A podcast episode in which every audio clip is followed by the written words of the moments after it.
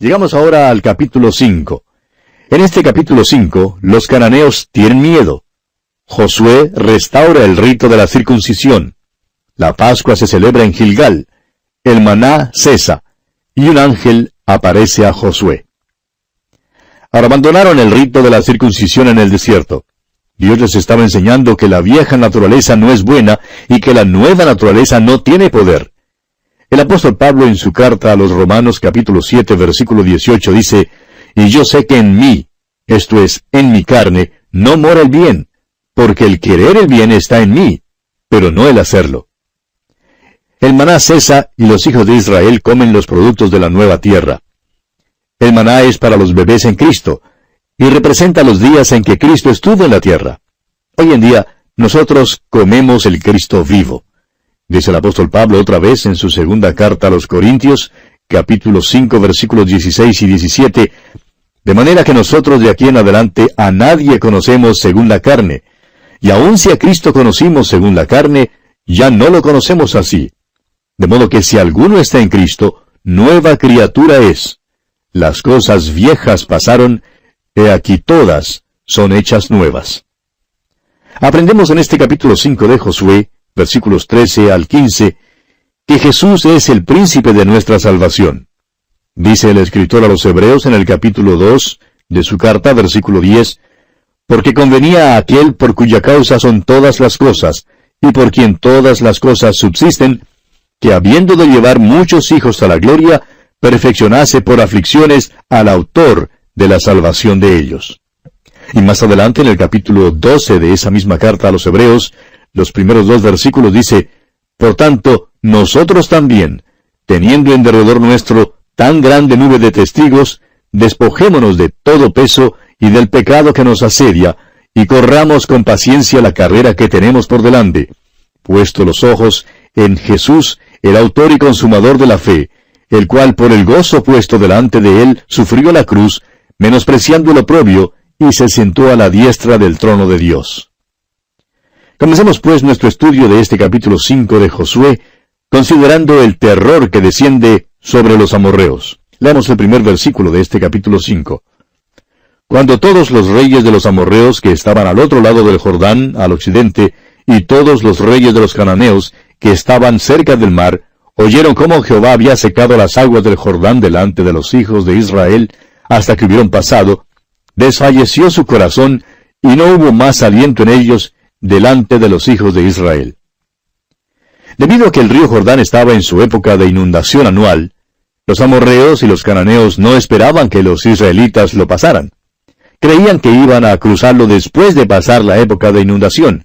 Creían que tenían más tiempo para prepararse para la batalla, y por eso les cayó como un golpe duro descubrir que Dios les había ayudado a los israelitas a cruzar el Jordán. Continuemos ahora con los versículos 2 hasta el 5 de este capítulo 5 de Josué. En aquel tiempo Jehová dijo a Josué, Hazte cuchillos afilados y vuelve a circuncidar la segunda vez a los hijos de Israel. Y Josué se hizo cuchillos afilados y circuncidó a los hijos de Israel en el collado de Aralot. Esta es la causa por la cual José los circuncidó. Todo el pueblo que había salido de Egipto, los varones, todos los hombres de guerra, habían muerto en el desierto, por el camino, después que salieron de Egipto. Pues todos los del pueblo que habían salido estaban circuncidados, mas todo el pueblo que había nacido en el desierto, por el camino, después que hubieron salido de Egipto, no estaba circuncidado. La nación de Israel había descuidado la observación del rito de la circuncisión, la cual era el símbolo del pacto con Abraham. Usted recordará que en el pacto que Dios hizo con Abraham, dio la tierra de Canaán a Israel. Pero ellos habían abandonado este rito durante aquellos años de vagar a través del desierto. Continuemos leyendo ahora los versículos 6 al 9. Porque los hijos de Israel anduvieron por el desierto cuarenta años, hasta que todos los hombres de guerra que habían salido de Egipto fueron consumidos, por cuanto no obedecieron a la voz de Jehová, por lo cual Jehová les juró que no les dejaría ver la tierra de la cual Jehová había jurado a sus padres que nos la daría, tierra que fluye leche y miel. A los hijos de ellos, que él había hecho suceder en su lugar, Josué los circuncidó, pues eran incircuncisos porque no habían sido circuncidados por el camino.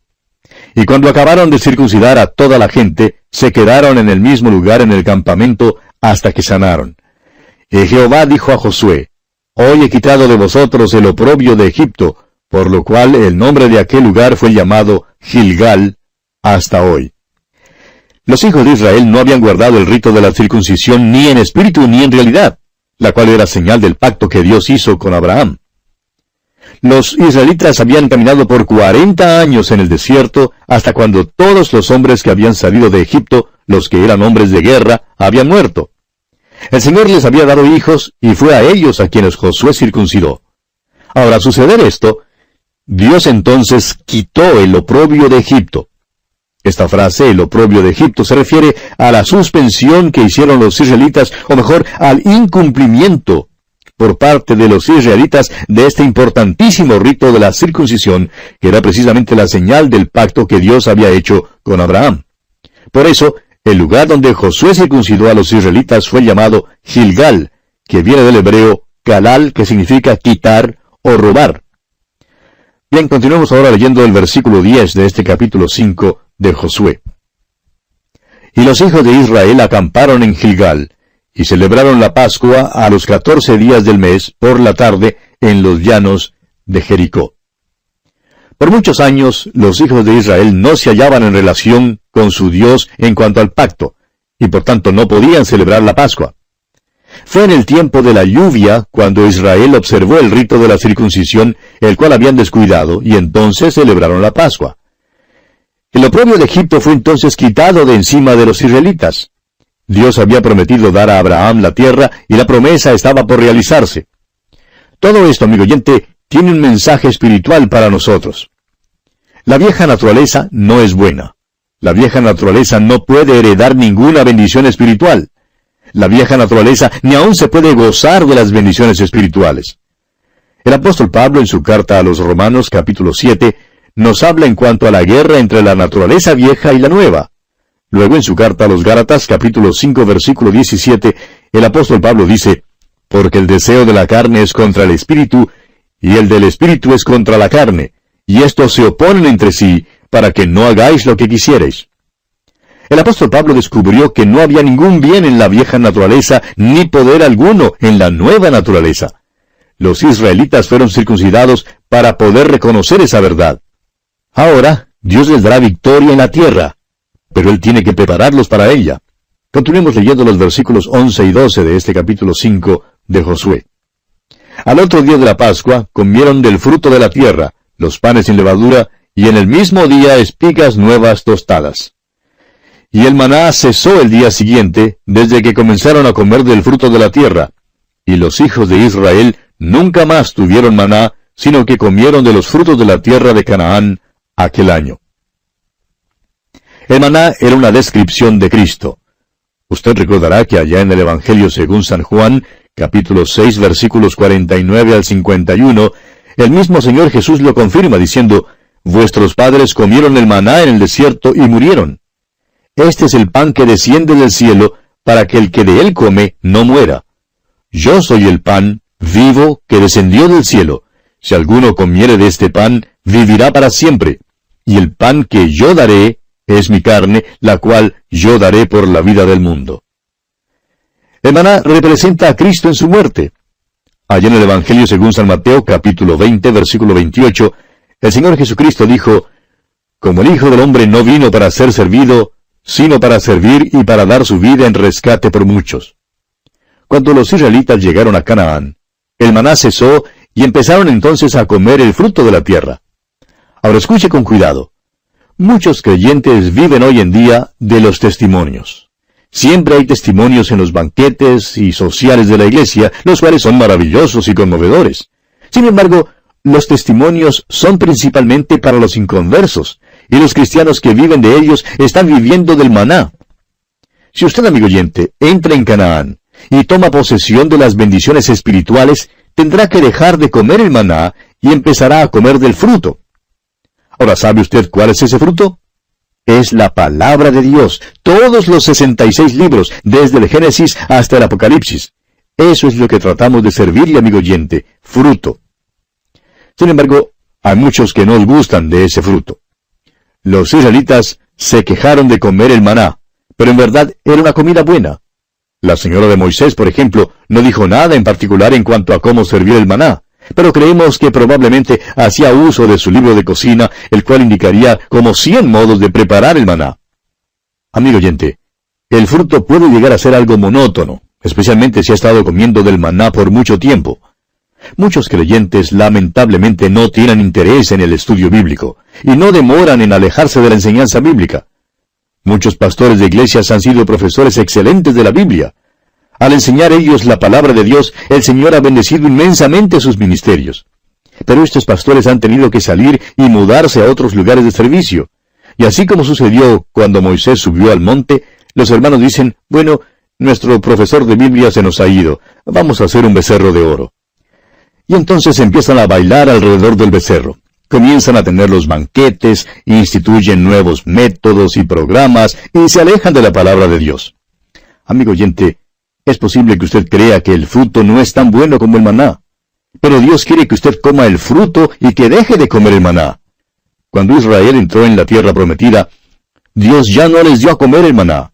Y si usted sigue viviendo del maná, amigo oyente, nunca crecerá. El maná le sostendrá en el desierto, pero si va a tomar posesión de las bendiciones espirituales en la tierra, tendrá que comer del fruto. Muchos de nosotros necesitamos realmente cambiar de dieta. Consideremos ahora la visita del príncipe del ejército de Jehová.